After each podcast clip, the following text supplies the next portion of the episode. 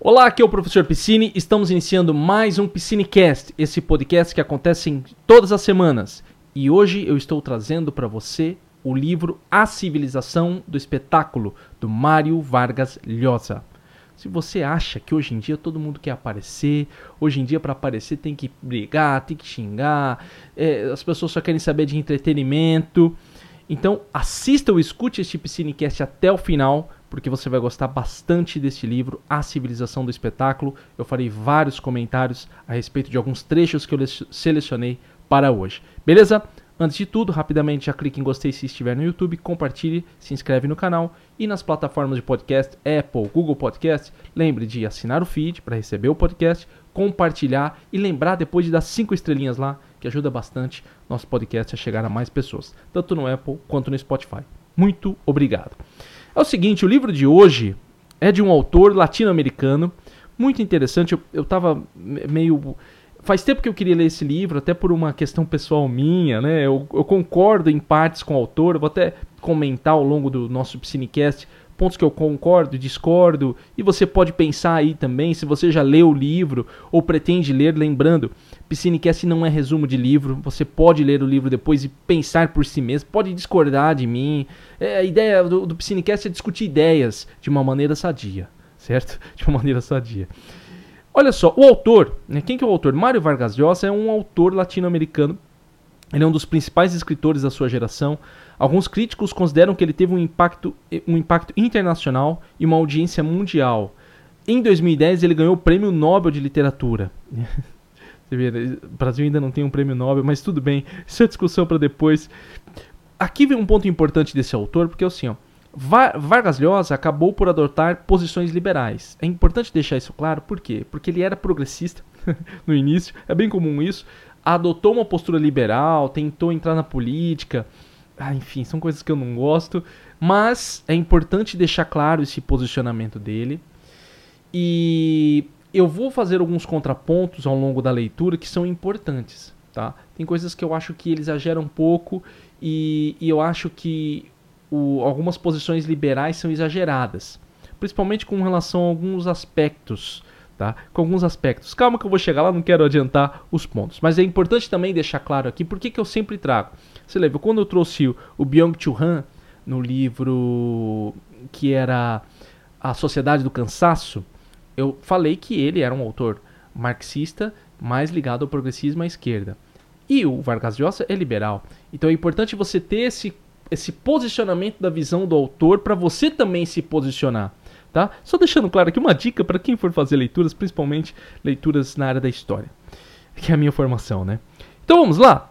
Vamos já começar, porque tem muito assunto, muita coisa para a gente discutir. Primeira coisa, o que é cultura? É importante a gente deixar claro, porque quando a gente fala em sociedade de espetáculo, algumas pessoas podem falar, tá, mas o que você quer dizer que é espetáculo? Significa que esse posicionamento que você está tomando que você está chamando as coisas de espetáculo, de alguma coisa, significa que você está se achando melhor que o outro. E aí o autor tem alguns pontos interessantes que ele traz. Olha só. Primeira coisa, é ingênua ideia de que através da educação se pode transmitir cultura à totalidade da sociedade. É... Esta está destruindo a cultura, pois a única maneira de conseguir essa democratização universal da cultura é empobrecendo-a, tornando-a cada dia mais superficial. Aqui ele vai assumir um posicionamento que é o seguinte: se eu acredito que a educação chega, ela vai passar a cultura para a sociedade, o que, que eu vou fazer? Eu não vou colocar uma cultura que eu vou chamar de cultura superior aqui com muitas aspas, tá? Com muitas aspas é, o que, que seria essa cultura? Cultura diferente, vou usar diferente em vez de superior. Então, por exemplo, música clássica. Aquilo que a gente chama de cultura, né? Que você tem cultura, você escuta música clássica, lê bons livros, vai ao teatro e toda aquela coisa. Isso é chamado de alta cultura. Pelo menos chamavam-se assim antigamente. Ele está dizendo que é inútil tentar transmitir isso pela educação, por quê? Porque a educação, para transmitir a cultura, o que, que ela vai fazer? Ela vai empobrecer ela vai tornar mais superficial para chegar a todas as pessoas. Isso é uma coisa muito importante. Por quê? Porque ao longo de todo esse caminho que nós temos, esse caminho histórico, muitas pessoas alegam falando o seguinte, cara, por que, que a cultura tá muito ruim? Por que, que a música nacional ela é muito ruim? Algumas pessoas dizem, tá? É, eu concordo, eu concordo. E eu digo, e sem nenhum. Eu tô falando isso aqui não com preconceito à música popular, pelo contrário, eu acho que o entretenimento, a, a música popular, a música para se divertir é importante. O grande problema são alguns outros elementos. Então, por que, que há esse empobrecimento e por que, que algumas pessoas veem esse empobrecimento? Porque na tentativa de passar a educação através da cultura através da educação, você a reduziu, você a diminuiu. Isso é um assunto muito sério e é lógico, essa é uma opinião do autor, é uma opinião que atualmente eu estou pensando nela, pensando nela, não concordo totalmente. Por que, que eu não concordo totalmente? Porque eu acho que não se pode selecionar o que é uma verdadeira cultura e o que não é uma verdadeira cultura. Eu tenho uma visão minha. E a minha visão passa pelo primor técnico, tá? Isso eu já estou deixando claro para você. Eu vou considerar a alta cultura aliada a uma técnica, a um primor técnico e o quanto que isso é importante para mim no sentido de, de todas as áreas, todas as áreas, tanto música, arte, seja o que for. Tá? Então ele já começa colocando isso. Ele coloca, não é papel da educação transmitir a cultura. Por quê? Porque ele vai empobrecer ela para poder chegar às pessoas. Eu não posso chegar numa pessoa agora e mais uma vez aqui o exemplo da alta cultura, né? Do que é chamado de alta cultura. Ah, escute, por exemplo, Brahms. Toma aí, ó, disco do Brahms. O cara fala, não, não quero saber disso aqui, eu quero escutar o MC Sardinha. Por quê? Porque faz parte do meio dele. Ele não vai conseguir processar muito bem aquela música porque é muito diferente. Então o que, que geralmente a educação faz? Ela coloca num nível mais básico e nisso o que, que vai acontecendo? Em vez de melhorar, a questão cultural ela vai piorando com o passar do tempo. Olha o que ele diz. O conhecimento tem a ver com a evolução da técnica e das ciências. A cultura é algo anterior ao conhecimento, uma propensão do espírito, uma sensibilidade e um cultivo da forma que dá sentido e orientação aos conhecimentos. Ou seja, ele quer dizer que a cultura ela está antes de tudo isso. A cultura não tem a ver com você conhecer mais, com você ser um intelectual, ou com você ter um, um, um, conhecimento técnico. Vai ver que aqui já tem um, uma diferença entre o que eu penso e o que ele pensa. Não tem a ver com isso. Ele, ele diz que a cultura tem a ver com uma sensibilidade e um cultivo da forma. Da onde que surge essa sensibilidade? Aí vem um ponto, né? Onde que vem essa sensibilidade? havia um, algum tipo de sensibilidade, por exemplo, nas pinturas rupestres, né? Os primeiros hominídeos lá pintando lá o, o bisão e a caçada. O que, que significava aquilo? Havia ali uma, uma, uma sensibilidade artística ou era só uma representação da vida? Tudo isso é importante a gente pensar quando pensa em cultura. E eu tô mais problematizando nesse Psinecast do que dando respostas. Entendeu? Por que eu tô problematizando? Porque quando eu falo em sociedade do espetáculo, eu vou, a partir desse primeiro ponto, entender o que, que eu quero dizer com o espetáculo a partir do que é cultura. E é isso que a gente está problematizando aqui. Não existe uma resposta simples para isso. Eu vou falar que é cultura, alguém vai chegar, não, cultura é tudo que o ser humano produz. Alguém vai dizer, eu vou discordar. Mas isso não significa que um é certo e outro é errado. Significa que nós estamos formando um pensamento através de uma discussão sadia. E ele coloca que a cultura tem a ver com o quê? Com esse sentido, com esse cultivo da sensibilidade. É importante lembrar que, atualmente, né, para que essa sensibilidade seja passada de uma pessoa a outra, é através do meio social, é através do convívio social. Família, educação, sociedade, trabalho, religião. Tudo isso é passado de uma pessoa para outra. Tá? Seguindo aqui nessa, nessa conceitualização de cultura, ele vai usar o exemplo do Debord, né? Charles Debord, que tem o livro Sociedade do Espetáculo, que eu trarei aqui também, ele fala o seguinte: espetáculo, diz Debord, é Debord, mas eu acredito que é Debord, tá? Quem souber depois pode me corrigir. O espetáculo é a ditadura efetiva da ilusão na sociedade moderna. O espetáculo é a ditadura efetiva da ilusão na sociedade moderna. O que, que ele quer dizer com essa ilusão? Essa ilusão é o entretenimento. Essa palavra, né? Hoje tudo permeia o entretenimento. Eu acho que aqui é o, o, o centro do livro e o que eu quis trazer esse livro. O entretenimento. Tudo precisa estar entretendo o tempo inteiro. Veja só, às vezes, é, em termos. Eu, eu, produzo conteúdo, então acaba permeando um pouco o conceito de comunicação, como eu me comunico com você. E uma das coisas que eu sempre tomei muito cuidado é para não não fazer o que eu não gosto. Eu falei isso no, no Soma, né, no último Piscinecast, que é o Soma, que é o do, do mensal que nós temos. Inclusive, escute depois, vale a pena. É, eu não quero me colocar aqui e eu tenho essa possibilidade, é importante deixar isso claro. Por que, que eu falo isso com você de uma maneira muito aberta? Porque graças a Deus eu tenho essa possibilidade devido ao meu trabalho que eu possuo e o meu outro trabalho também. Eu tenho, além de ser professor em escola, eu tenho, eu atendo alunos de forma online e é um, uma coisa que está bem estruturada com meus cursos, com meus acompanhamentos. Então isso me possibilita em produzir um conteúdo mais livre. Mas muitas pessoas e muitas empresas precisam formatar o seu a sua, a sua comunicação em forma de entretenimento. Eu preciso entreter para que as pessoas elas consigam ficar presas de alguma forma. Eu estou conversando com você de uma forma aberta aqui e, e, muito de como eu converso. Nesse exato momento, várias pessoas, às vezes eu olho o gráfico do YouTube, ele vai só diminuindo. Então várias pessoas largam, falam que tá chato. Eu vou sair, eu tá chato. Entendeu? E é esse estar chato que é a grande ilusão. Né? A ilusão de que não pode haver essa chatice. Então a ditadura da, da efetiva da sociedade moderna, o espetáculo, é essa ilusão que, que é criada. De que tudo precisa estar o tempo inteiro, você tem que estar o tempo inteiro alegrando, rindo e toda aquela coisa envolvendo. Por quê? Porque a pessoa, quando ela vai assistir alguma coisa, ler alguma coisa, consumir alguma coisa, ela precisa esquecer dos seus próprios problemas. Para viver essa ilusão. Para passar um tempo e esquecer daquilo através do entretenimento. Mais uma vez, não, não sou contra o entretenimento. O grande problema é o que o Debord coloca aqui: é a dito, ditadura efetiva da ilusão. Você passa a viver só às custas daquilo todo assunto sério. Tem alguma coisa que me incomoda bastante? Eu até estava falando isso pra minha esposa. Eu falei, não tem mais documentário bom, cara. Você não tinha... Antigamente os documentários eles eram lentos, eles eram muito falados, então tinha um cara, ele ficava com uma voz assim e tal. Então a sociedade, não sei o quê. Era bem baixinho.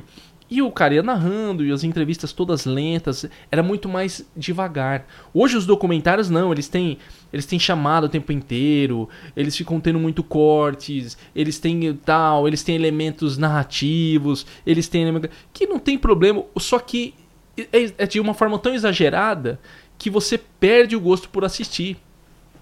E aí às vezes eu fico pensando até que ponto há uma preocupação com o conhecimento de fato.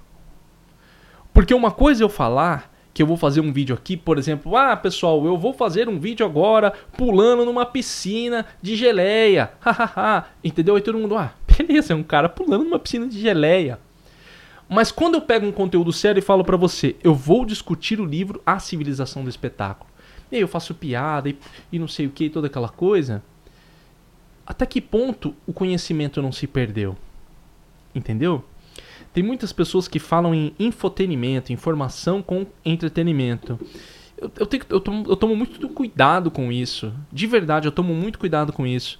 Eu, eu converso com você aqui e, e tem coisas assim que eu falo de uma forma aberta. Tem gente que fala, cara, por que você fala isso? Isso aí não se pode falar. O cara vai achar chato e vai embora. Mas é, é uma preocupação minha por aquilo que eu estou fazendo. Você entende? Eu não posso desviar muito ou transformar isso aqui numa forma muito banalizada, porque você perde a informação principal. Seguindo aqui, olha só o que, o, o, o Mário Vargas Llosa coloca. A cultura mundo, que a cultura do mundo, ele chama de cultura mundo, em vez de promover o indivíduo, imbeciliza-o, provando de, privando-o de lucidez e livre-arbítrio, fazendo-o reagir à cultura dominante de maneira condicionada e gregária, como os cães de Pavlov, a campainha que anuncia a comida. Para quem não sabe, os cães de Pavlov é uma, pesquisa, psicológica onde ele tocava um sino e dava alimento para os cães. Isso aí vai dar origem à psicologia do condicionamento, tá? Psicologia do condicionamento. É, até aquele livro O Poder do Hábito, o do Charles Duhigg, ele é baseado nisso, nessa psicologia comportamental. E, e aí o que, que acontece? O que, que ele quer dizer com isso?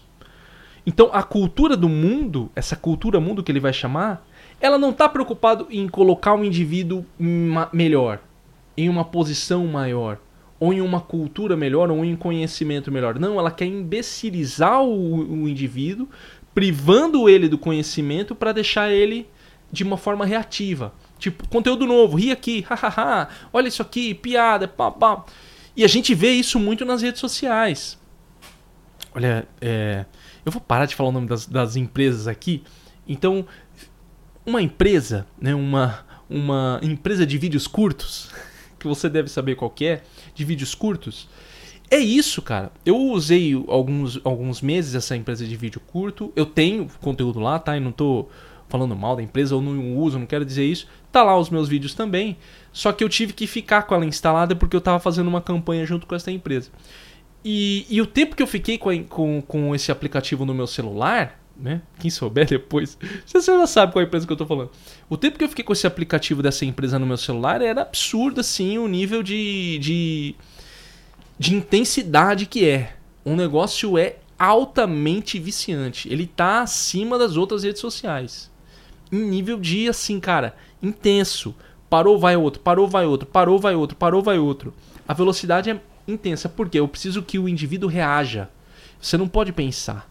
Você tem que estar tá consumindo, consumindo, consumindo, consumindo, consumindo, consumindo e naquilo esquecendo dos seus problemas. Esquecer dos problemas que passam na sua vida, passando o seu tempo ali. Tem um livro chamado O Bom Entretenimento, do Byung-Chul Han, o mesmo da Sociedade do Cansaço, esse título mexe comigo, eu vou ter que trazer ele aqui no Psinecast. E, e por que, que eu estou falando isso para você? Mais uma vez, o entretenimento é importante para o ser humano. Os seus hobbies, você gostar de algumas coisas é muito importante. O problema é quando eu pego isso que você gosta e uso isso para deixar você preso numa imbecilidade constante muito cuidado. É, eu não estou querendo agredir ninguém com essas palavras que eu estou usando. Mas é o que essas empresas buscam das pessoas. Elas não querem que você pense criticamente a respeito de algo. Ela quer que você apenas reaja e consuma. Se você pensar é perigoso. Entendeu? Meio, meio clichê, né? Pensar é perigoso. Você já falava, né? Eles caçam os homens de cabeça pensante. Então, assim. Bem que o contexto dele é outro, mas serve ainda hoje. Então, isso tudo se torna o, o meio de trabalho dessas empresas. Né? Como que esse livro ele se torna atual? Ele não é escrito tão atual assim. Acho que ele é 2000 e eu esqueci o nome do, do, do tempo dele, 2012, uma coisa assim.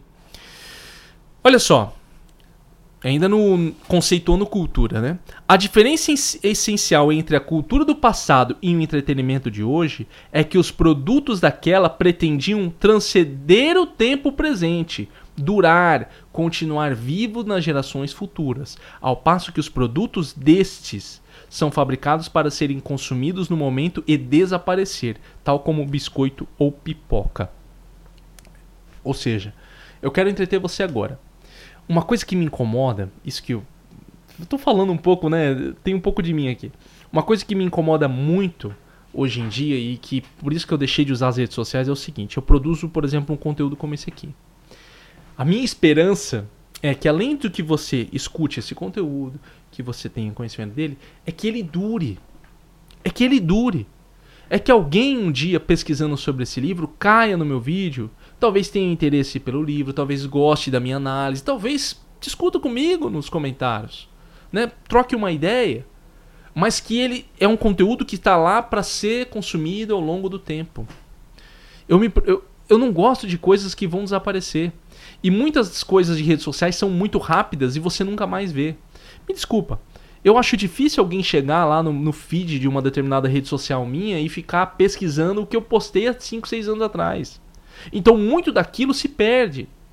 Hoje nós temos algumas ferramentas e, e as coisas que eu gosto eu falo, com todos os problemas do Google como empresa, ele permite que as pessoas encontrem as informações que desejam. Isso é um, uma coisa importante. E, e às vezes eu faço esse conteúdo na esperança que essas pessoas me encontrem e elas possam ver esse conteúdo depois. Então, tudo que eu vou produzindo, eu fico pensando em questão de posteridade. Eu não quero só fazer isso aqui para agora, para você escutar e pronto, ah, esqueci. Eu quero que você, se puder e se você gostar, mande para alguém, alguém escute depois. O cara manda no grupo, fala, cara, isso aqui tá bacana, escuta isso aqui, o que, que você acha disso aqui? E to tudo isso é importante para mim. Não no sentido de viralizar. Ah, vou pôr um conteúdo, vai viralizar, todo mundo vai compartilhar. E, e desculpa, eu já tive conteúdos viralizados, tá? Em, em várias plataformas, seja no YouTube, no meu site e tal. Cara, é, de verdade, assim, olhando gráficos, gráficos em termos de viralizar, poucas pessoas pegam aquele conteúdo e consomem de fato. Por exemplo, esse aqui é um Cinecast de uma hora. Se ele viraliza, as pessoas vão ver, sei lá, 10, 5 minutos. Não é isso que eu quero. Eu quero que as pessoas ouçam isso. Escutem, compartilhem, mas ouçam. Não apenas o título. Não apenas um fragmento da informação. Você entende? Essa é a diferença essencial entre a cultura do passado, que o Mário Vargas Llosa fala, e a de hoje. Havia uma preocupação do, do, do, de quem produzia o, a cultura no passado com a posteridade. Hoje não. Hoje você fala, ah, vamos fazer uma música aí pra, só para ser o hit do verão, entendeu? Ganha uma grana, faça uns shows e acabou objetivos, tá? Eu só comento isso, não estou dizendo que a pessoa está errada. Cada um faz o que quiser, né? Eu só estou querendo trazer aqui algo para ser pensado, né? Porque talvez você ouvindo isso aqui agora, você está ouvindo isso e você não tá, não, não, nunca parou para pensar a respeito desse assunto de uma maneira clara. E você está ouvindo, está falando, professor, isso aqui talvez faça sentido. Isso que você está falando talvez faça sentido. Talvez agora eu encontrei uma coisa que estava me fazendo sentir mal entende, mas você precisa ter acesso a essa informação para que você reconheça e a partir disso mude o seu comportamento. Seguindo aqui. O que quer dizer civilização do espetáculo? Agora o autor vai contextualizar, né? é importante ele começar com isso. É a civilização de um mundo onde o primeiro lugar na tabela de valores vigente é ocupado pelo entretenimento, onde divertir-se Escarpar-se do tédio é a paixão universal. Vou repetir. A tabela de valores vigente é ocupada pelo entretenimento, onde divertir-se, divertir-se, escapar do tédio é a paixão universal. Você tem que ter coisas que divertem você. Você tem que ter isso. Você tem que ter isso você não vai suportar, cara. A vida não é um. Eu já falo várias vezes aqui, a vida não é um passeio no bosque com algodão doce. Ela tem as suas dificuldades e exige das pessoas. Você precisa se divertir. Só que você precisa, e aqui vem um ponto principal e o que eu acredito muito. Você precisa se desenvolver como ser humano. Você precisa melhorar espiritualmente, mentalmente, fisicamente. São os elementos principais que eu trabalho aqui. Eu trabalho compartilhando conhecimento, informações que busquem a sua melhora, assim como eu busco a minha melhora. Várias vezes eu já falei aqui, vezes, e eu nunca quero que as pessoas pensem que eu sou um tipo, nossa, você quer ser um intelectual, eu não quero ser nada, eu só quero falar o que eu gosto de falar aqui e coisas que eu acho importante. Mas eu não quero parecer um super intelectual. Ah, não, quando você vai embora, eu pego um livro aqui, né? Quando alguém vem aqui, vem eu tô com um cachimbo, tá? Ainda que eu goste, mas não tô com um cachimbo, estou lendo 24 horas e, e, e fico fechado. Não, cara, eu faço outras coisas, jogo videogame, tenho meu Nintendo Switch, assisto reality shows com a minha esposa mas eu, eu sei separar as coisas. Eu sei falar, cara, não, peraí. Extrapolei aqui. Tem vezes que eu extrapolo. Falo, não, não, peraí, peraí, peraí, calma aí. Tô exagerando, peraí, vou pegar meus livros, meus estudos e tal, e mantendo tudo isso para quê? Para uma melhora. Não acho que você tem que deixar de fazer. Pô, professor, você quer dizer então que eu tenho que deixar de curtir minha baladinha? Jamais, meu amigo, jamais, jamais. Vai na sua baladinha. Entendeu? Vai se divertir. Professor, eu, eu, eu gosto dos meus filmes lá da Marvel, é de herói. Cara, assiste seu filminho. Mas lembre-se, não é só isso. Você tem que desenvolver outras áreas da sua vida também. Você tem que se divertir Mas isso não pode ser uma ditadura, uma ditadura da diversão. Uma ditadura de só escapar do tédio. Procure melhorar a si mesmo. Por que, que as pessoas têm tanta dificuldade de estudar hoje em dia? Por causa disso. Ninguém mais quer fazer coisa que é chata. Ah, é chato demais. Pega a mão. Entendeu? Vocês acham que eu me divirto 24 horas? Eu, eu trabalho com educação. Eu estudo. Então, você acha que 24 horas eu tô só fazendo o que eu gosto? Ah, amo ler. Estou lendo. Cara, eu tenho que fazer coisas que eu não gosto. Tô produzindo aqui o, o, algum conhecimento na faculdade, alguma coisa. São conteúdos que às vezes eu não tô afim. Não, realmente não estou afim de estudar. Mas preciso. Entende? Se colocar para fazer essas coisas. E, inclusive, aprender a gostar dessas coisas. Você pode desenvolver um bom gosto que quer dizer esse bom gosto aí, professor Piscine? O que quer dizer esse bom gosto? O pessoal, tinha um pessoal que já começa a se coçar. É, você está querendo dizer o que, que é bom gosto? Eu vou deixar só bom gosto, vou deixar em aberto. Você pode dizer, desenvolver um bom gosto pela música, pela arte, de uma forma geral. Você pode desenvolver, mas você tem que estar aberto a isso. Você tem que estar aberto a isso. Seguimos aqui, vamos para outra parte do livro: entretenimento e cultura. Ainda tem muita coisa. A literatura light, ele vai chamar de literatura light, tá? literatura comum, né? Essa literatura de livrinho simples, tá? O cinema light, os filminhos que você já sabe, já falei aqui. E a arte light, né? os cantores e músicas que você já conhece. Dá ao leitor e ao espectador a cômoda impressão de que é culto, revolucionário, moderno, de que está na vanguarda, com um mínimo esforço intelectual. Desse modo, essa cultura que se pretende avançada, de ruptura, na verdade propaga o conformismo através das suas piores manifestações, a complacência e a autossatisfação. O que, que ele quer dizer com isso aqui? Olha só. Você tem a baixa cultura, né? Então vou deixar lá um baixa cultura e alta cultura. Vou usar esses termos, tá? Ainda com, com várias ressalvas. É porque é mais fácil para as pessoas entenderem. Alta cultura e baixa cultura. E aí você tem a, a, literatura light, o cinema light, a arte light. Talvez o que eu faça seja um pouco de cultura light. Por quê? Porque você não leu o livro do Vargas Llosa. Eu estou processando ele para que você entenda e passando para você. Talvez, e é o que eu falo pro pessoal, cara, lê o livro. Escute o Psinecast, mas lê o livro, tá? Eu sei que muita gente escuta, eu não vou julgar você, tá? Continua ouvindo, por favor. Mas assim, é, eu sempre falo para ler o livro, para buscar mais. Mas tem gente que só o Piscinecast fala, não, professor, só pelo Piscinecast tá bom. E gera isso que ele fala aqui, a autossatisfação, o mínimo esforço. Por que, que eu sou contra resumos de livros? E eu falei isso no, no Piscinecast, por que, que eu não gosto de resumos de livro? Porque ele dá a falsa sensação, e por isso que eu falo que, eu, que o Piscinecast não é resumo, para que você não pare aqui. Porque ele dá a falsa sensação de que você sabe. Cara, uma coisa que, olha, esse tema mexe comigo, né? Uma coisa que eu, às vezes eu fico vendo assim, a pessoa fala, não, porque o autor X falou tal coisa. O Capital do Marx. Eu não li o Capital do Marx, mas tem muita gente que cita. Você leu, cara? Não, porque o, o fulano falou dele. Sei lá, um desses filósofos de internet. Pô, bicho, você não leu o livro, cara.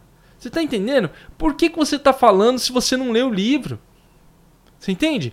Às vezes eu falo aqui para vocês, eu falo de títulos de livros que eu gostaria de ler, mas eu não vou colocar sair da minha boca como se eu tivesse lido, assistido, entendeu? Entendido aquele conteúdo. Eu posso falar, cara, tem um professor, pode ser um professor falando de Marx, ou seja, um professor falando de Hayek, ou Mises, seja o que for. Eu posso pegar isso e falar, cara, eu escutei daquele cara ele falando isso. É uma interpretação do autor a partir dele. Se você for conversar com alguém sobre a, a civilização do espetáculo, e você não lê o livro, você vai falar, cara, tem um cinecast que um cara aí, que o professor que eu ouvi, que tava falando sobre isso. É porque eu que tô falando a partir do autor, mas você não leu o livro. São coisas diferentes. Você entende? Você não pode apenas se satisfazer com aquilo, você tem que buscar mais. Sempre, não sempre, mas uma coisa ou outra que no Psinecast, eu falo, professor, esse livro eu gostei, esse não, você comentou, acho que para mim já tá bom. Inclusive tem livros no Psinecast é, que eu falo, falo, olha, esse livro é tão superficial que o que eu tô falando aqui para você já tá resolvendo. E eu falo para você isso. Enquanto tem outros que eu falo, olha, vale a pena. Aí você talvez fala, não, cara, eu vou ler esse livro, eu acho que eu, eu curti a ideia dele, o que o professor falou aí, eu curti, vou pra frente. Entendeu? Então, é, é preciso tomar cuidado com isso também. Às vezes tem gente que fala assim, não, eu sou super culto tal, mas você tá no cinema light, na literatura light, na arte light. Hoje as pessoas falam muito em leitura. Eu sou a favor de qualquer tipo de leitura, tá? Qualquer tipo de leitura. Se você não lê nada, leia alguma coisa. Gibi da Mônica, Homem-Aranha, seja. Os quadrinhos do Homem-Aranha estão ali, ó. Vendo bem ali no cantinho. É, inclusive comprei um da Vertigo recentemente. E. Tá lá. Entendeu? Você quer ler, leia. Cara, a coisa mais importante para mim é leia. Leia, leia. A partir de quando você está lendo, você já tem um hábito de leitura, aí você vai começar a criar músculos. Primeiro você vai na academia e o instrutor fala lá para você, né? Faz aí exercício leve, você não pega peso. Quando você já está acostumado, aí você mete peso. Né? Você vai pegar peso. Mesma coisa com a leitura. Não fica preso a uma literatura básica. Uma, uma das, da, das preocupações que eu tenho, com, por exemplo, com os livros de empreendedorismo, com todo respeito à área, entendeu? Só que o que, que acontece? Esses livros são mais marqueteiros do que, do que tem conteúdo. Eu li muito livro de empreendedorismo alguns anos atrás. Cara, eu acho que dos, sei lá, 100 livros que eu li, que é pouco, mas de verdade, cara, acho que esses 100 já, já, já, já equivale aos 10 mil que existem. Com todo respeito. É, um ou dois só que eu, que eu acho assim, que falo, cara, aqui tem um livro bom. De finanças, então, meu Deus do céu. Nossa, só tem livro marqueteiro. O que, que é livro marqueteiro? O cara tá vendendo o peixe dele, ele não tá falando alguma coisa de fato, ele não tá te passando alguma coisa. Ele tá falando para você, olha, faça isso, porque eu ensino você a fazer também no meu curso tal. e tal. Isso é literatura light, entendeu? Ah, não, eu leio 10. Esses dias. Eu vejo direto o pessoal falando: aprenda a ler 10 livros por dia. Cara, se você for ler 10 livros curtos de 100 páginas. Entendeu? E o que, que esse livro passa? Aqui vem um ponto também. Não estou dizendo que um livro curto é um livro ruim. Por exemplo, a Metamorfose do, do, do Kafka é, curto. É um livro extremamente importante que você tem que ler para ontem. A Desobediência Civil do Turro tem que ler para ontem. Falei disso no, no, no, último Soma. No Cinecast Soma. Falei dele. São livros importantes que você tem que ler. Não estou falando de ser curto. Mas eu estou querendo dizer do quanto esse livro é light, raso não, não vale a pena o quanto você lê, mas daquilo que você lê, da importância, de coisas boas. Você vai ler 10 livros por dia e vai pegar nada, porque são livros que não trazem nada para você. Tem muito livro, e eu vou ser sincero, que poderia ser resolvido num vídeo, num, num podcast, podcast não, né? Num podcast, num vídeo, sei lá. Pode ser resolvido num vídeo. Eu não sou esse cara que vai falar para você, não leia, porque leia. Tem, tem vídeo que é melhor que, que, que livro. Entendeu? Ou seja, primeiro ponto no, nesse entretenimento e essa cultura, não fica só na, no básico, tá? Vá melhorando, vá melhorando. Ma olha o que ele segue aqui falando. Massificação é outra característica, aliada à frivolidade da cultura de nosso tempo. Ou seja, massificação, mais pessoas, frivolidade. É uma coisa efêmera, uma coisa rápida. Não, não me gera nada, não me traz nada. É uma coisa que passa. Massa. Pessoas. Né? Cultura de massa. Chegar a todo mundo. Quanto mais pessoas estiverem falando de mim, comentando sobre mim, melhor. Né? Essa imaginação, essa cultura marqueteira que a gente criou também. Ah, falem bem, falem mal, mas falem de mim. Meu nome tem que estar na boca do povo e tal. Aí o cara põe lá, planta notícia e faz toda aquela coisa. Fulano saiu com ciclano. Fulana foi pega na rua com a calça rasgada. Ciclano brigou com a fulana. Fulana foi pega saindo com um morador de rua. Esse tipo de coisa. Massa. Que as pessoas querem. Seguindo aqui, olha o que ele fala. Querer fugir ao vazio e à angústia provocada pelo sentimento de ser livre e ter a obrigação de tomar decisões, como o que fazer de si mesmo e do mundo ao seu redor sobretudo se este estiver enfrentando desafios e dramas. É o que suscita essa necessidade de, distra de distração, motor da civilização em que vivemos. Ele está colocando aqui. Fugir da angústia de estar tá nesse mundo É o que faz a gente querer distração. A distração é importante. Entendeu? Porque você tem obrigações. Uma coisa que todo mundo. Um pequeno detalhe aqui, tá? Vou abrir uma coisa. Tem gente que joga videogame. Eu gosto muito de jogar videogame. Joga uns jogos super difíceis, assim, sabe? Mega difíceis.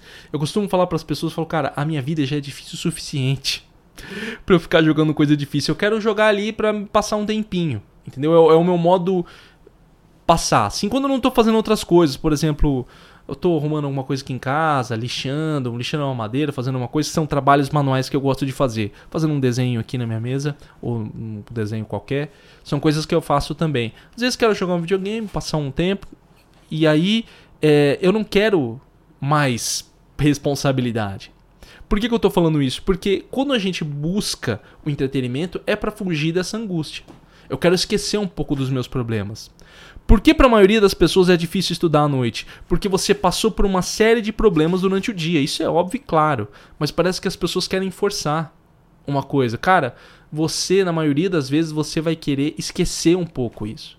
Você quer chegar e esquecer conta, problema emocional, problema na família, problema no trabalho, dinheiro, dívida, dificuldade, tudo isso está na sua cabeça martelando e você vai buscar alguma forma de sair disso.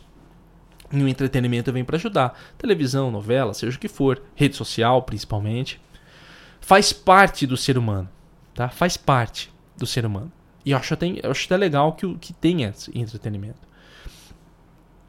Olha o que ele fala: na civilização do espetáculo, o cômico é rei. Ou seja, faz você rir é o que domina, né? Faz você rir o que domina. E aí as pessoas têm aquela falsa sensação de que de que você é uma pessoa ou de que aquela pessoa que faz você rir ela é ela tá te ajudando de alguma forma ou aí ela passa vi, ela não visualiza mais a si mesma a sua própria vida ela passa a cultuar uma pessoa um artista alguma coisa porque ela não quer viver a própria vida ela passa a viver do, da outra pessoa então, vários problemas, né? Seguindo aqui. Em nossos dias, o intelectual desapareceu dos debates públicos, pelo menos dos que importam. É verdade que alguns ainda assinam manifestos, enviam cartas a jornais e se metem em polêmicas, mas nada disso tem repercussão séria na marcha da sociedade cujos assuntos econômicos, institucionais e até mesmo culturais são decididos pelo poder político e administrativo e pelos chamados poderes de fato, entre os quais os intelectuais são ilustres ausentes. Isso aqui é do ano de 2012, é, é quando ele estava escrevendo o livro, tá? É que eu marquei aqui na minha anotação. Então veja só, o que, que ele quer dizer com intelectual? O intelectual é a pessoa que se gabaritou através de uma instituição e ela é uma pessoa que pensa. Mas ela não pensa do nada. Ah, tô pensando, ah, sou intelectual. Não. Ela sempre está alimentando a sua mente, o seu cérebro com mais informação e buscando raciocinar corretamente através de uma lógica e através de um método. Então esse intelectual, muitas vezes, ele tem esse aval institucional. Mestrado, doutorado, toda aquela coisa que tem. E ao mesmo tempo ele é um cara que está sempre produzindo, pensando e produzindo aquilo que ele pensa, seja através de um texto, seja através de um áudio, seja através de alguma coisa. Não um simples jornalista. Muito cuidado aqui, não é simples. Simples, vou falar, mas, pô, quer dizer que. Não, calma, tá? É simples eu quero dizer assim. Não é uma pessoa que é um jornalista que está narrando um fato. É... Não devia ter usado a palavra simples, né? Então esquece, não é um jornalista. O... o intelectual, ele é uma pessoa que ele vai pensar e vai emitir as suas opiniões. É muito importante a vida dos as opiniões dos intelectuais, por quê? Porque são pessoas embasadas. Tá. Mais um grande grave problema. Cara, tem uma coisa que que às vezes as pessoas ficavam assim me enchendo o saco falando: "Ah, Leandro, você tá exagerando". Não, não tô exagerando, cara. Às vezes eu vejo alguém emitindo uma... Por isso que eu não acompanho mais vídeo. Para mim é difícil. Eu já falei em alguns Piscinecasts me chateia e eu começo a ficar no modo reclamão e a brigar com a televisão, com as coisas assim. Então, eu vejo muita pessoa emitindo opinião, falando política, sociedade, toda essa coisa, e eu fico olhando e falo, cara, quem é essa pessoa, meu Deus? Quem, sabe aquela coisa assim, quem é você para falar isso? Eu não sei. E as pessoas escutam. Você entende? Eu faço o Cinecast aqui, veja só. Eu, tenho, eu não sou. Eu já falei, eu não, não quero parecer um mega intelectual aqui, ou, ou especial. Mas eu tenho uma formação, pô. Fiz a minha faculdade de história, continuo estudando, estou produzindo aqui, estou fa fazendo comentários a respeito de um livro. Você entende? E com muito cuidado, e ainda que eu possa cometer vários deslizes, mas eu deixo claro isso para você eu me exponho, eu tenho preocupação em alertar você de pontos, pontos de vista e todas Então tudo isso são visões minha como professor, que eu tô na sala de aula, alguém pode falar, pô, Leandro, você tá falando bobeira lá. Então toda essa preocupação, mais o, o, o, a forma como eu penso, tudo isso tá permeando esse conhecimento que eu tô trazendo para você. Eu tenho um histórico. E tem gente que não tem esse histórico, cara. Me desculpa. Me desculpa, não, eu não acho que qualquer um deve falar qualquer coisa. Você entende? E estão deixando de ouvir as pessoas que deveriam ser ouvidas para dar atenção no cara que é. Lembra do que ele colocou na civilização do espetáculo? O cômico é rei. Eu tô tomando muito cuidado agora com quem faz piadinha. Eu gosto, eu acho. Tem umas coisas que eu gosto até. O deboche, assim, eu acho até engraçado. Só que perde. Eu, eu meio que. Perde alguns pontos. Entendeu? Nada contra a piada em si. É legal você ser irônico em algum ponto. Só que quando começa a exagerar, eu já sei que a pessoa não. Ela tá colocando a personalidade dela mais como cômica do que como uma pessoa que realmente é capaz de alguma coisa. Significa que quem faz piada não é capaz de pensar ou agir politicamente? Pelo contrário. Pode ter, pode. Mas vai ter que comprovar isso de alguma forma. Entendeu? E, e, pela minha experiência, na minha pequena experiência de vida de 35 anos, eu ainda não vi alguém capaz de fazer essa mudança de uma forma rápida. Nós tivemos aí um, um político, né? Que entrou no mundo da política e não fez absolutamente nada. Né? Então, poderia ter sido uma, uma grata uma grata surpresa, né? Tipo, olha, caraca, um cara que a gente não esperava nada fez muita coisa, não fez, tá? Não fez. Não adianta alguém falar alguma coisa aqui que, ah, pelo menos não, não fez. E no YouTube isso tem sido né, é o que predomina. São pessoas que falam. Elas falam com seus pares, como diz assim, né? Alguém quer. Eu penso uma coisa e quero que alguém fale a mesma coisa que eu penso. Eu encontro e aí eu formo uma tribo ali. E aquela tribo se fecha numa grande bolha. Problemas, né? Problemas que, que vão acontecendo. Vamos seguindo aqui. E, e assim, por que, que eu tô falando isso pra você antes de seguir? Aprenda a identificar isso, cara. A identificar as pessoas que você olha assim e fala, cara, esse cara aqui, ele tá falando uma coisa que tem sentido. E ele não é só um cara que tá falando uma coisa que tem sentido. Quem que é esse cara? Aí você procura saber a respeito da pessoa, o que ela tá falando, de onde ela vem, entendeu? Pode até não ter formação. Tem alguns podcasts que eu, que eu escutava, né? E Luciano Pires, vou falar aqui, o podcast do Luciano Pires. Ainda que ultimamente, já falei isso em outras vezes, no, no Café Brasil assumiu um posicionamento político, um, um caminho político que eu não gosto. É, mas se, eu, se você pegar os, os podcasts dele antigos, os primeiros, cara, muito interessante. Muito, muito interessante. A música, a forma como ele construía, o diálogo, a conversa que ele tinha com, com, com a gente que está ouvindo, muito interessante. E ele não é um cara formado na área, mas é um cara que acaba se tornando um intelectual como? Com a bagagem que ele vai formando, pela, pelo que ele lê. Ele comprova que ele é um cara que lê, que ele é um cara que pesquisa, ele é um cara preocupado. Você tá entendendo? É aí que tá o intelectual. É o cara que tá lendo e pensando o tempo inteiro. E preocupado em transmitir algo para você. Aprenda a reconhecer isso. Aprenda a reconhecer isso. E, e, aí você vai tomar a sua posição política. Eu não tô falando, nem estou falando de posicionamento político, esquerda, direita, essa coisa, tá? Isso aí é, você decide. Mas escute pessoas que têm a ver. Agora, cara, hoje, bicho, eu vejo cada coisa. Ah, um cara fulano lá jogava não sei o que, de esporte e tal, e tá falando. Eu falo, por que, que essa pessoa, por que, que estão dando atenção para esta pessoa? Não consigo entender. Seguindo aqui, olha o que, que ele vai falar. Em nossos dias, em que o que se espera do artista não é o talento nem a destreza, mas pose e escândalo, seus atrevimentos não passam de máscara de um novo conformismo. O que antes era revolucionário virou moda, passatempo, brincadeira, ácido sutil que desnatura o fazer artístico e o transforma em apresentação de teatro grand guignol. Escreve bem o, o Vargas Llosa, né? Olha só, O que, que ele quer dizer com isso aqui? Veja só. Aqui vem um ponto importante. Ele fala que o artista ele não é mais reconhecido pelo seu talento e destreza, a técnica, que eu acho muito importante. Mas pose e escândalo. Quanto mais barulho eu faço, mais famoso eu sou. Isso é, é verdade. Porém, na época do Leonardo já tinha isso. Leonardo da Vinci, eu tô falando. Li recentemente a biografia dele. O Leonardo, ele era pomposo. Saía com suas roupas é, lilazes. Ele era um cara que se mostrava. Ou seja, o problema não é se mostrar. O problema é quando o barulho é maior do que você faz. Ele era um cara que poderia se mostrar, mas se alguém falasse, ah, você nem pinta nada, você é um cara coitado, ele pegava e, tá aqui, ó, técnica, tal. Entendeu?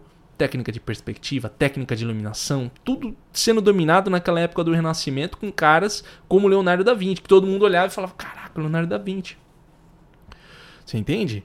Não é o, a, o outro outro exemplo da, da arte surrealista que é o Salvador Dali. Extremamente pomposo, aparecia, ele fazia questão de aparecer. Assisti um documentário muito interessante recentemente. Ele fazia questão de aparecer na TV. Ele fazia questão de se mostrar. Aí você fala, pô, esse cara é uma fraude, né? Aí você vai ver a arte do cara, técnica impecável. Impecável. Você entende? Então, assim, o artista verdadeiro, eu acho que ele tem que estar tá primeiramente preocupado com a sua arte antes de querer se aparecer, antes de querer fazer o seu marketing pessoal. Né? Hoje todo mundo fala marketing pessoal. Eu preciso mostrar quem eu sou, o que, que eu faço. Mas isso está à frente do, do, do, do, trabalho técnico da pessoa, de quem ela é de fato. Olha aí, cara, é uma diferença muito grande.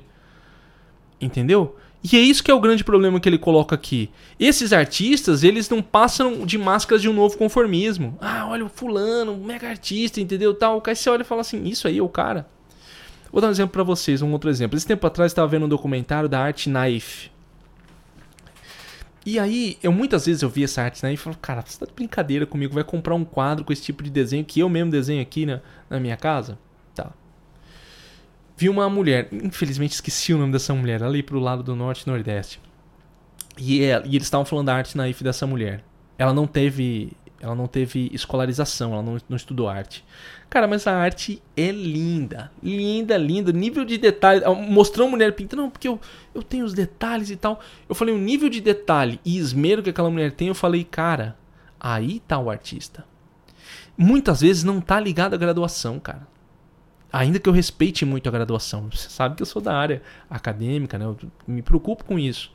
Mas há, existem sim pessoas muito preocupadas, artesãos de verdade, preocupados com a sua arte e uma arte de qualidade. E uma arte de qualidade. Entendeu? O que, que eu quero dizer com arte de qualidade? Você observa quando você olha uma arte de um, artesão. Agora, recentemente, fomos numa feirinha. Aqui em Campo Grande chama Feira da Bolívia. Da Praça da Bolívia. E, e, eu tava abismado com o nível de, de artesanato que tem no, na minha região. E olha que eu me preocupo em olhar muita coisa. Eu falei, cara, olha a qualidade disso aqui. De um, de um mosaico, de uma roupa que uma pessoa fez, de um cultivo de uma planta. Isso tudo são pequenos detalhes que você olha e fala, cara, aqui tá um artista. Isso aqui é arte, entendeu? Isso aqui é uma arte sendo feita. Você tá vendo? Eu não tô querendo dizer que o cara tem que ter alta cultura. Não, o cara só tem que pintar um quadro do realismo. Não, cara. O cara pode fazer uma arte ali simples, tecnicamente simples, e ser muito profundo, e mexer bastante com você. E você vê um esmero e você vê uma qualidade que você fala, cara, isso aqui é muito bacana. Você tem, aqui eu tenho vários exemplos aqui, ó, dessas artes que a gente encontra aqui em casa. Se encontra, você compra no aeroporto, assim, do... tem muitos artesãos que fazem isso aí, de maneira massiva, porque eles precisam sobreviver. Mas tem muita coisa ali, tem detalhes que você olha e fala, olha que legal, cara que esse cara fez, esse é o verdadeiro artista. Lembra do que foi falado lá no início? Preocupado com a posteridade, com aquilo que se desenvolve. Tem muita gente que nem, nem, nem tá ligado nessa discussão de arte entretenimento e ele faz o dele e tá fazendo muito bem. Vamos lá, seguindo. Olha o que, que ele diz aqui, ó. Sexo light é o sexo sem amor e sem imaginação. O sexo puramente instintivo e animal. Desafoga uma necessidade biológica mas não enriquece a vida sensível e emocional, nem estreita a relação do casal para além do embate carnal. Em vez de livrar o homem ou a mulher da solidão passado, o ato urgente e fugaz do amor físico devolve-os à solidão com uma sensação de fracasso e frustração. Por que, que ele põe isso aqui? Porque muitas vezes esse entretenimento ele está permeado por sexo. Eu sou, eu sou muito livre com, com relação ao sexo. Eu acho que as pessoas têm que falar abertamente sobre isso. Até porque gera uma série de problemas que, que são graves. Eu não sou puritano, não vou falar, não, não falem sobre isso, não, não se exponha. Ai, fulano tal, tal artista tá sem roupa. Não sou nada disso. Não tem problema com isso. O grande problema é a banalização do sexo. Esse é o problema. E aqui eu tenho que tomar cuidado. Tem pessoas que vão falar ah, o que é banalização, o que é o que não é. O problema é que o sexo vende muito bem. Isso é uma, outra coisa que me incomoda. Você quer ver o que me incomoda? Às vezes eu tô assistindo um documentário, um filme. Um documentário não, filme ou seriado. Começa. Dá dois minutos começa uma cena de sexo. Pá! E não tem contexto com a história. Você fala, cara, para que isso? Você entende? Longe de querer ser puritano, igual eu falei. É ali, você tá vendo ali, ah, tá usando um artifício para prender a audiência, principalmente dos mais jovens. E isso me incomoda. Entendeu? Por quê? Porque não há necessidade daquilo. Eu me lembro uma vez o Fernando Cardoso, não, cara, o cara que faz o Agostinho. Eu esqueci o nome dele. Cardoso, Paulo Cardoso, acho que é o nome dele. Ele falou uma coisa disso aí. Ele falou: é uma sacanagem você tá num momento que é um horário nobre, alguma coisa, de repente pipoca uma cena de sexo para prender a audiência. Isso colou muito no Brasil, a gente tem uma cultura da chanchada e toda aquela coisa que eu não faz parte do Brasil, tá? Faz parte do Brasil. Nas novelas e tudo isso tá aí. É, então assim, isso pipoca, mas não com um sentido, mas para prender a pessoa. E acaba gerando isso que ele fala, o sexo light. As pessoas não se relacionam profundamente. Porque o sexo verdadeiro, ele vem para preencher eu como como homem, mulher, ou seja, homem ou outro, outro homem, mulher contra mulher, mas esse sexo preenche a pessoa, um sexo profundo, não para passar uma necessidade biológica. E muitas vezes esse tipo de conhecimento, esse tipo de conteúdo que está sendo passado, ele vem para enfatizar essa raiz é, biológica do ser humano, entendeu? Às vezes quase como de uma forma tribal. Não tem problema, cara. Que as pessoas tenham, por exemplo, em uma música tribal de acasalamento. Isso fazia parte da cultura das tribos anteriores. O problema é quando isso é utilizado de uma forma marqueteira para prender a atenção dos jovens ou de, de pessoas de forma geral. Porque sexo vende e vende muito. Vende muito. Entendeu? E, e isso é outra coisa que também acaba descaracterizando a cultura e acaba banalizando as coisas. E aí vem gente que. E aí começa também uma rixa que aí acaba entrando no ponto do excesso de conservadorismo. Eu não sou esse cara. O Vargas Llosa é um pouco conservador, tá? Um pouco não, talvez seja muito. Eu não sou esse cara. Entendeu? Eu sou a favor, cara. Você quer. Vai pôr cena de sexo no seu filme? Pode pôr, bicho. Vai ter um, uma sensualidade? Coloca. Ah, sou contra a indústria da pornografia. Pelo contrário, que ela exista lá. As pessoas têm o, o lance delas que elas gostam. Cada um tem a sua coisa que você gosta na sexualidade. Respeite isso. Mas não use isso como artifício, cara. Porque isso é sacanagem. Você tá entendendo? Ah, professor, mas aí o cara tá assistindo. Não é assim, tá? Se você estudasse um pouco. É, é, estudem. Se você está não, estudem mais essa questão biológica do sexo, o quanto isso prende as pessoas. E o quanto isso é usado para vender as coisas linguagem sexualizada e toda aquela coisa. Pra ver pelas músicas hoje em dia, né? Ao máximo para poder fisgar as pessoas. Aí se alguém reclama, eles falam, né, mas você tá sendo conservador, puritano, toda aquela coisa. E aí se você toma um partido, ou você é 8 ou 80. Aí você não pode nem mais falar hoje em dia. Você não pode falar, cara, peraí, tá exagerado isso aí. Não, você é conservador, então você tá lá com, com o partido X. Ah, não, eu sou a favor do. Ah, então você é liberal, você tá com o partido Y. Ah, cara, por favor, né? Por favor. Então, seguindo aqui, estamos quase encerrando. Nada é cultura e tudo é cultura. Né? Como o, Vargas Llosa coloca aqui, que é a grande confusão que é gerada na mente das pessoas. Pessoal, eu tô falando muito aqui, não tô dando nenhuma pincelada no livro, nenhuma pincelada, tá? Vale a pena ler esse livro sim. Lembrando que o link tá na descrição do vídeo e na descrição do podcast. Você comprando pelo nosso link da Amazon, você ajuda o nosso conteúdo aqui, tá? Muito obrigado quando você compra pelos nossos links. É, nada é cultura e tudo é cultura. Olha o que, que o autor coloca. o propósito não podia ser mais generoso, mas, como já sabemos pelo famoso ditado, de boas intenções o inferno está cheio. Porque uma coisa é acreditar que todas as culturas merecem consideração, visto que em todas há contribuições positivas para a civilização humana, e outra muito diferente é acreditar que todas elas se equivalem pelo simples fato de existirem. Aqui ele faz uma. Um, aqui ele assume um posicionamento bem conservador de cultura. Que é o que, que acontece? Uh, o, uma visão mais marxista, uma visão mais alinhada à esquerda progressiva, ela vai, progressista, ela vai dizer que tudo é cultura. Entendeu? Porque a partir do momento que eu digo que existe uma alta cultura e uma baixa cultura, eu estou selecionando e falando que aquilo que você produz não tem, não tem sentido. O Vargas Llosa vai dizer, olha, eu vou dizer que sim, existem todas as culturas, mas elas não se equivalem. O que o ser humano produziu como arte rupestre não se equivale mais hoje. Isso é uma, uma diferença temporal. O que você está produzindo hoje, que é simplista, não se equivale. Por exemplo, uma música hoje simples não se equivale a uma música muito bem trabalhada, pensada em outro nível. Isso que o Mário Vargas Llosa vai dizer. E aí cabe a você decidir qual que é o seu posicionamento. Meu posicionamento. Eu concordo com ele. As culturas não se equivalem. Significa que eu sou contra que elas existam? Pelo contrário. Pelo contrário. Entendeu? O que às vezes eu fico pensando é essas culturas de massa, o que, que elas fazem? Isso não, não tô falando do artista, aquele igual eu falei do artesão, o cara que está fazendo o seu, seu som, aquela coisa mais rudimentar como artista de fato. Eu estou falando daquela, daquelas empresas, e aí vem a questão marqueteira, que é o seguinte, que observa o que, que as pessoas querem. Eu vou entregar isso para elas. E massifica, entrega e imbeciliza. Né? Torna as pessoas mais imbecis. Estou né? usando essa palavra, né? mais uma vez, sem atacar ninguém. Mas é tornar você uma pessoa que não pensa por si mesmo. Isso aí é muito grave, entendeu? Porque você não tem uma. A, a diferença ela vai bater nisso. E é isso que me incomoda. Essa massificação exagerada, e aí o que, que acontece? A pessoa se conforma com aquele nível de cultura dela ali. Ah, não, essa música aqui me diverte, tá legal, tá bacana, eu não vou querer saber de mais nada. Isso no nível de música.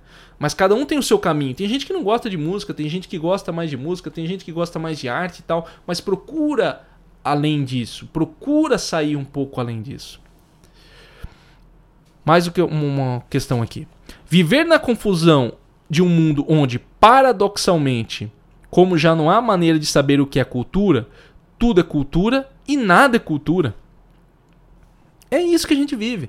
Não há uma delimitação. Por quê? Porque se eu delimito o que é cultura, eu posso estar excluindo determinados grupos. Entendeu? E aí gera toda aquela discussão. Ah, mas aí você quer dizer que é isso, tal, tal, tal. tal são, é um assunto muito sério. Quando a gente fala em civilização do espetáculo, você tem que tomar muito cuidado. E eu tô tomando muito cuidado para falar aqui, porque eu não quero gerar um tipo também, assim como existe a ditadura da, do entretenimento e da ilusão, ter a ditadura da alta cultura. Porque, querendo ou não, o que, que o Hitler fez durante a Segunda Guerra? Ele acabou com os artistas que eram artistas do, da arte moderna. Ah, isso não é arte. Você está entendendo? É muito perigoso falar isso aqui. É muito perigoso você assumir um posicionamento de que só essa arte que vale. Então eu acabo com todas as outras.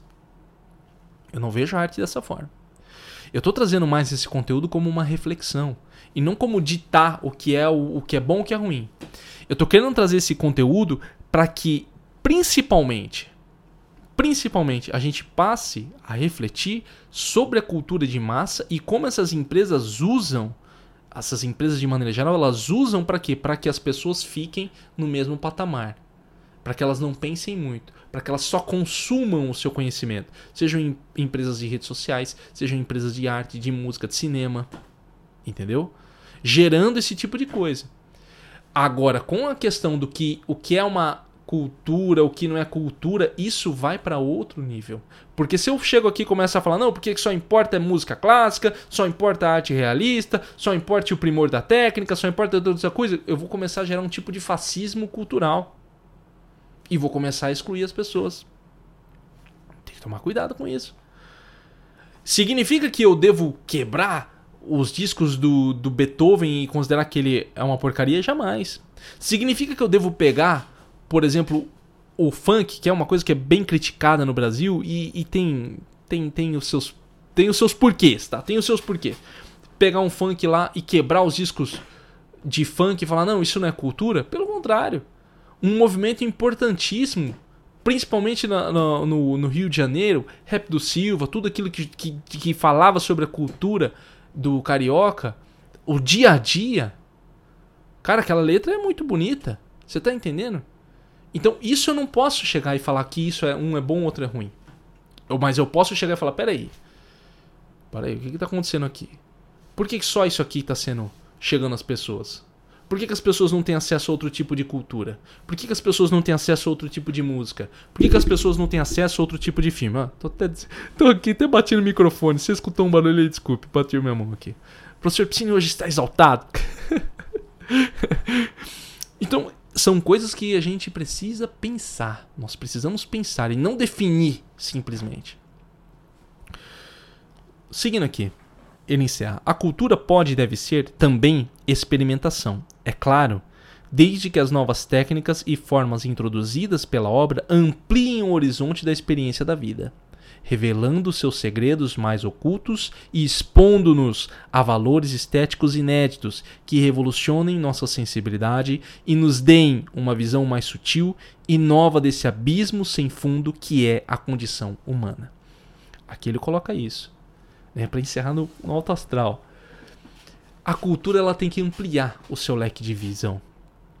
Ela tem que mostrar para você outros, outros, outros caminhos, outras sociedades, a forma como as pessoas se expressam. Tem gente que se preocupa muito com a cultura do outro. Não é esse o ponto. Você não tem que se preocupar com a cultura do outro, com o que. Eu... Ah, tem gente que às vezes se preocupa, por exemplo, ah, lá estão fazendo um, um, movimento lá na. Ah, o pessoal progressista está fazendo um show lá é, de funk. De... Qual que é o problema, cara? Deixa fazer. O problema não está nesse, nesses pequenos movimentos.